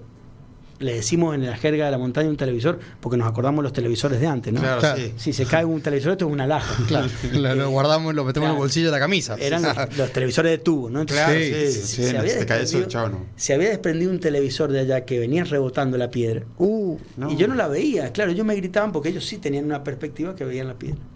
Entonces cuando Mariano me dice, yo me doy vuelta y miro, y ahí sí la piedra pega en la cornisa donde me aparece, pero pega y se parte la piedra, ¿no?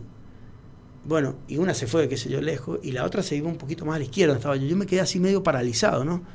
Y te estoy hablando de una piedra, no, no quiero ser como los pescadores que exageran del tamaño de los pescados, pero, pero francamente una piedra que venía una de pelota de 200 fútbol. metros, claro, una piedra. Sí, Claro. Sí, sí, Una sí, ba- sí, un- No, una bala. Imagínate, Gigante. y gigante. Entonces, veo que la piedra va para allá y en eso pega en una en otra piedra, en- eh, así rodando, ¡pam! pega y se me viene, pero derecho. Tú te morones. de dice. lleno. ¿Qué hace?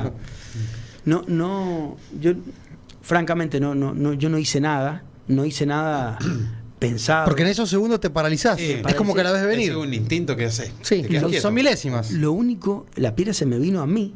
De hecho, yo me giro y pongo las manos como si fuera un arquero, pero claro, no de lleno, sino que me, sin querer, esto es completamente inconsciente, yo me giro y la piedra me pega en las manos y sigue para abajo, pero claro, yo me voy para el costado.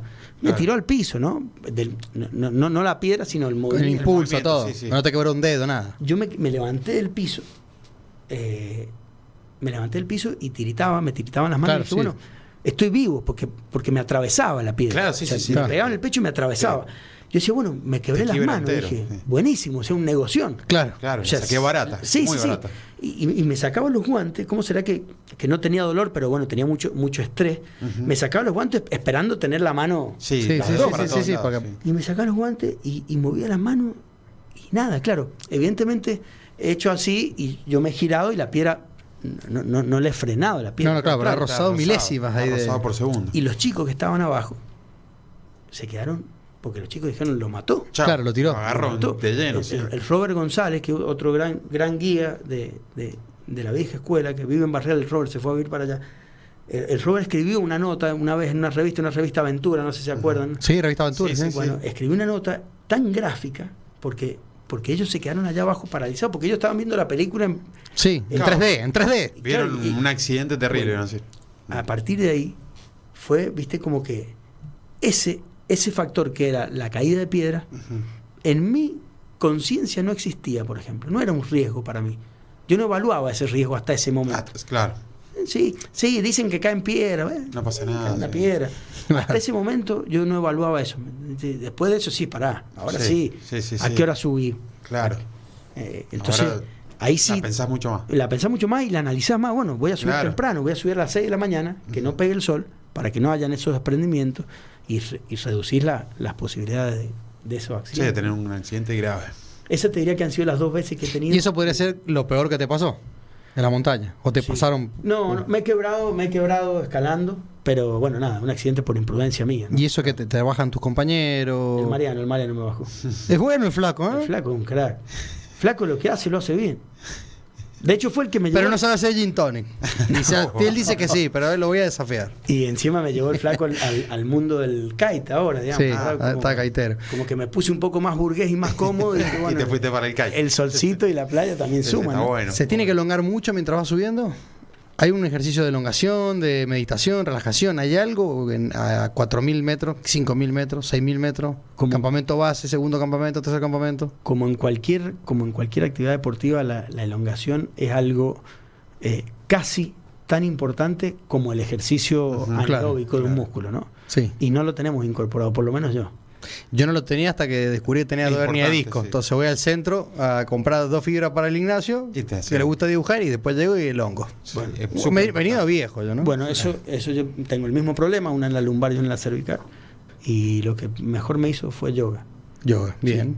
Así que, y, y te diría que es un, un grandísimo complemento para la montaña, para cualquier actividad. Para cualquier ¿no? actividad y la Pero montaña- para la montaña sí es como que, como que está muy bueno, porque también cuando vas a la montaña puedes hacer algunos ejercicios. Justo cuando estabas contando eso, lo de la piedra, es, el, es lo que me contaste alguna vez, que, que, que era ese chico que le rescataron, que era alemán, ¿puede ser? No, este chico era, era de Buenos Aires. ¿eh? Ah, no, yo te digo el otro, el que estaba, que había fallecido, que quedó bajo los hielos. No, es que ese chico todavía no aparece. Ah, ese no. No, András Colli, decís vos. ¿Cuál es el que rescataron ustedes?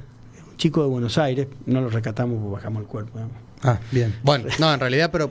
Rescatarlo es cuando lo Claro, rescatás con rescatar, vida, ¿no? rescatar con vida, pero. Porque eso, como, si, si alguien pierde la vida ahí arriba de la montaña, va en, en, en- ¿Quién lo puede bajar? Es complicado, ¿no? Y sí, Es un tema difícil. Y lo que pasa es que cuando, cuando acá, acá convergen varias cosas, ¿no? Con- converge lo, lo jurídico, converge lo sentimental Claro. Y, y lo riesgoso, ¿no? Eh, si, si la persona se, tiene un accidente o se muere en un lugar de fácil acceso, bueno, se lo baja, ¿no? Claro. Pero, pero cuando está en lugares de difícil acceso y vos conta- y alguna persona idónea constató que esa persona está muerta, lógicamente, el, el riesgo que implica exponer a unas personas a que bajen que una bajen. persona sin vida, no quiero que suene eh, de- eh, insensible, ¿no? Pero es una persona sin vida, es decir, yo vos vas a exponer a, a- Tres vidas Sí, para sí, sacar sí, una sí. sin vida. Sí. Sí, sí, entendible. entiende, se y, y pasó, mucho. pasó, ¿se acuerdan de ese chico en, en- en Mendoza que, que una expedición bastante irresponsable de un guía que llevó a unos italianos a la cumbre, hubo una tormenta, los llevó y cuando bajaron se equivocaron y después los chicos del grupo de rescate de Mendoza los fueron a bajar, Sí. que, que estaba el video porque lo filmaron. Todos con hipotermia, ¿sí? Claro que el chico se termina, se termina muriendo. Eh, ya me va a salir el apellido del chico. Me sale Campanini, pero no era Campanini. Eh, y nada, y estuvieron todos en el ojo de la tormenta los, los guías voluntarios que fueron a, sacar, a bajarlo, que expusieron sus vidas 6.900 metros Ujú. y Sí. fueron cuestionados, fueron enjuiciados los tipos. Claro.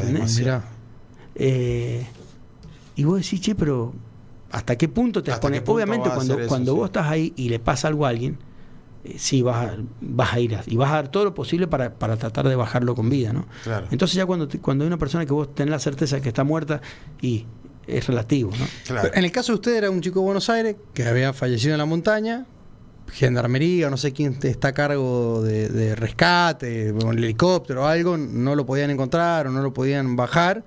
Y ustedes, eh, ¿qué- ¿quién? La, la familia se comunica y dice, ¿hay alguien voluntario que quiera hacer esto? Eh, exactamente. En, en- en realidad, Y- sí. Sí, no, no, no, que justo estaba llegando un mensaje, pero contá, Ah. contá, contá. No, eso fue un caso, un caso, cada caso tiene sus particularidades, ¿no? Claro. Eh, generalmente nosotros eh, en el grupo, en el Club Andino Mercenario existe el grupo de búsqueda y rescate, que es un grupo voluntario, que, que históricamente nació cuando, cuando se- nosotros éramos niños, cuando se cayó, ¿se acuerdan? El, el colectivo del RIM 22 en el Sí, Tamborán. sí, sí. Bueno, cuando ese colectivo se cae, venía un grupo de chicos de- del, del Cerro Mercedario, Mirá chicos vos. del Club Andino, que habían ido a festejar, no quiero equivocarme, pero creo que fueron los 40 años del club. eh, habían festejado los 40 años del Club Andino Mercedario en una expedición, había venido gente de afuera, todo, al Mercedario. Ellos venían bajando por el tambolar y se encontraron con este accidente del colectivo del RIM 22, que murieron los músicos.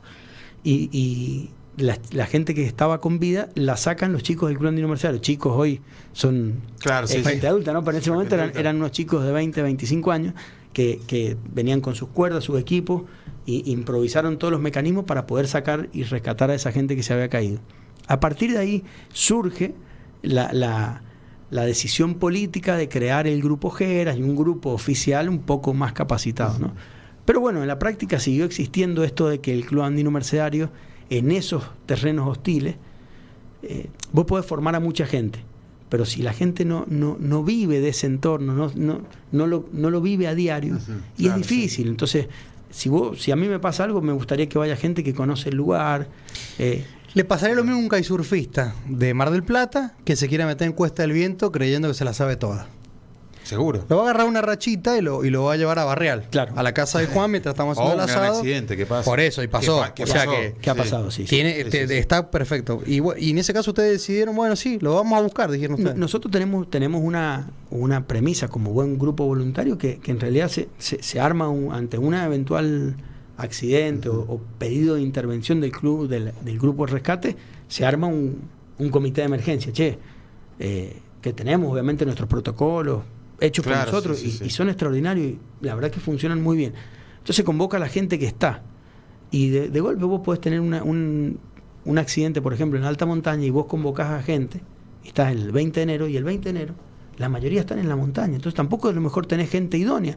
Y yo te tengo que decir, che, mirá, Agu, perdón, pero no, no tengo gente. Claro. Gente, Exacto. te puedo colaborar, pero...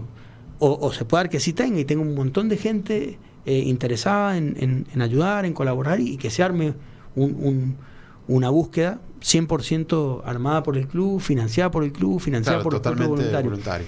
Entonces, en este caso que contás vos, se dio que este chico tuvo un accidente, eh, fuimos, lo estuvimos buscando, pasó una semana, vino un temporal grande, tuvimos que suspender la búsqueda, y a la semana siguiente lo retomamos y encontramos el cuerpo de este chico eh, sin vida, ¿no? Eh, bueno, constatamos lógicamente que, que- que no, no- no- no estaba vivo y Gendarmería, como una fuerza oficial a disposición de la justicia, fue quien lo fue a buscar el cuerpo para, porque era una muerte dudosa, ¿no es cierto? Claro, Entonces, claro, sí, sí. Sí, siempre si va con otra persona, al, al que baja vivo, de donde Eh, dicen, bueno, lo quiere que- sacar un ratito, claro, lo- eh, exactamente. cuénteme, claro. Entonces la justicia, bueno, ordenó bajarlo. E- En, aquel momento, Gendarmería eh, bajó y dijo, che, no, no, no podemos llegar o es, de es muy difícil. Claro. Y, y- y también haciendo esta evaluación, che, ¿hasta qué punto voy a exponer gente para bajar? Para poder bajar a- Claro, exactamente. Entonces, bueno, ahí la familia del chico, eh, como había estado involucrada con nosotros en la búsqueda, bueno, nos, nos- nos pidió si nosotros podíamos bajarlo. Eh, como, como grupo voluntario del club, obviamente que teníamos, teníamos como, como se dice, la, la tropa cansada, es decir, la gente había estado 10 días buscándolo, Buscándolo, sí. y ahí la gente deja de trabajar, pone su equipo, su nafta, Sí, sí, sí, todo, un todo costo y la vida misma, ¿no? Exacto. Sí. Entonces nosotros le dijimos, le dijimos a, a- a la, a la mujer de este, de este chico que había perdido la vida, le, le dijimos que, que, se- que lo íbamos a bajar, que no teníamos ningún problema, pero, pero no, no ahora. Es Claro. decir que, mirá, más adelante organizamos una expedición, que la gente esté más o menos motivada y vamos, organizamos. Claro, claro. Y ella no, eh, tenía, tenía un interés eh, urgente en bajarlo por una cuestión de familiar. de Sí, sí, seguro, me imagino. un Sí, sí, algunas cosas. Claro, claro, problema de ella y, y- y no- nos contrata eh, como servicio profesional. Che, bueno, mirá, no lo hagan como voluntario, les pago. Claro. Entonces, bueno, por eso se armó este un poco un grupo heterogéneo, ¿no? Claro.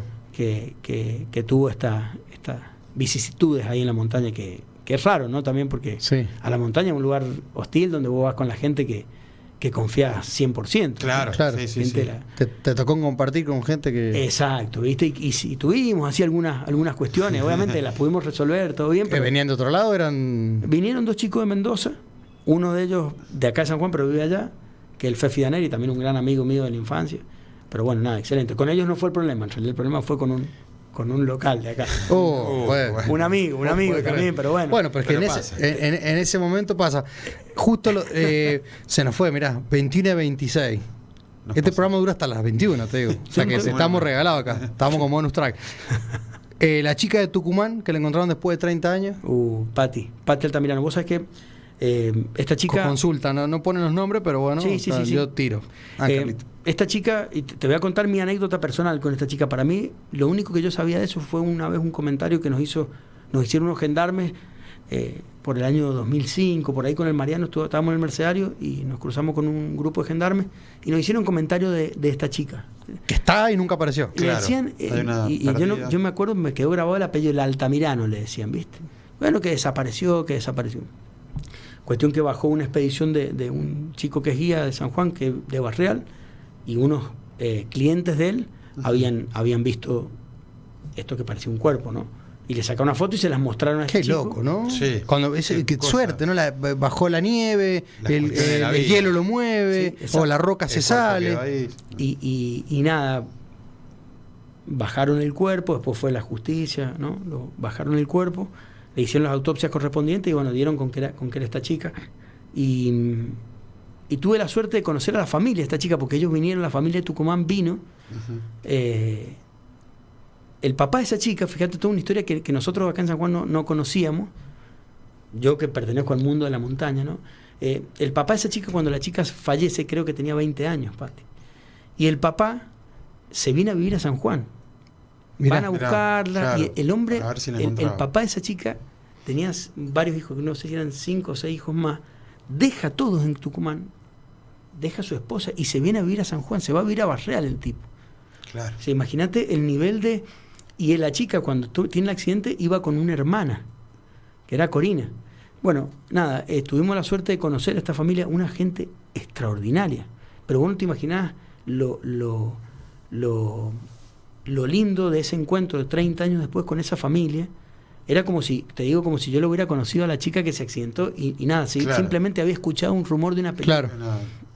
Y cuando, cuando hacen la autopsia ya tenía un, un escapulario tejido por una tía abuela de ella, un escapulario de lana, Ajá. que lo tenía en el bretel del corpiño con una virgencita. Y por eso, obviamente, cuando, cuando ellos van a reconocer el cuerpo, la familia... Se dan cuenta de una. Imagínate 30, ven el bretel y es, Es, es claro, Pati. Sí, sí, sí. Bueno, nada, vinieron todos los hermanos acá a San Juan para llevarse el cuerpo y, y fueron a cenar al club, hicimos un asado con la familia. Y la verdad que fue, fue una, una experiencia extraordinaria. Sí, algo triste con, con mucha Con alegría. con un final porque era un- mucha todo, alegría. sí. Después de 30 años es mucha alegría. Y, imagínate que, bueno, hemos, hemos quedado con la familia, ellos quieren ir al lugar, quieren que vamos, yo me imagino que va a ser a fin de año, si, si siguen con esa idea, de hacer una expedición a ese lugar. Son todos montañistas, yo por lo que veo. ah, la- se la van a jugar la, hermana nomás. Pero bueno, es un lugar que podés ir en mula, podés ir sin... Se puede sin- llegar. Sí, sí, totalmente. O sea que para esa época, mala suerte. Hay una- nadie sabe. Y me cuenta ella la anécdota, la, la hermana me La hermana. cuenta que estaba cuando pasó el accidente, que porque también en, en los diarios salían un montón de versiones, y no, era algo muy simple, dice que, que estaban en el glaciar y la hermana, la chica que tiene el accidente, se saca la mochila y dice, "Mm, voy a hacer pis o voy al baño, y se saca la mochila, y cuando se fue a sacar la mochila parece que se desestabilizó y se cayó. Fue por atrás. Claro, una mala suerte. Y ellos bajaron, bajaron, ella con el otro chico que iba, que en ese momento era un hombre bastante ma- mayor que ellas, obviamente la encontraron y constataron que, que Patty estaba muerta, Estaba si no es que claro. había desaparecido. Claro, pero no la pudieron bajar. No, no, claro, y no la bajaron. Y en esa época, desde el Valle del Colorado, bajar caminando hasta Barreal, Sí, Sí, claro, en una No, semana. Cero tecnología, nada. Sí, sí, sí, sí, y no sí, tenías sí. un GPS para marcar el punto donde estaba, claro, a la semana nevó, después nevó, después cuando volvieron y era por aquí, por acá, claro. Ya se habían olvidado el punto, Y el lugar. y, es muy grande, entonces no, no te, y en esa situación de estrés también. Sí, sí, sí. No recordás nada, te olvidás claro, de todo. Y, y bueno, y así, así pasó, y así quedó, y quedó, y quedó, y, Y pasaron, quedó. Y quedó. pasaron los años hasta que esta gente la encontró, pero bueno, se cerró una historia que ni Claro. siquiera era una historia nuestra, era una historia que estaba pasando en Tucumán y en Córdoba, porque la hermana se fue a vivir a Córdoba, se casó y se quedó en Córdoba. Mira, Así que, bueno, espectacular. Todo, todas estas anécdotas de, uy, ahí así como. Sí. del querido Fofi. Bueno, podemos hablar 72.000 horas y la verdad que no vamos a terminar nunca, pero este cuento terminado, como dicen, colorín, Sí. colorín colorado, hablando del ser colorín colorado. Hemos llegado poquito, al, fin de su lindo. Bueno, Muy, muy, muy espectacular. muchas gracias, Fofi, Gracias, No, Fofi, chicos. por haber venido a compartir este gran programa. Impresionante Gracias a ustedes, chicos. Saludos a todos los oyentes y gracias Carlito por el aguante supremo que se nos fue. Uh, son casi dos programas. Muchas gracias.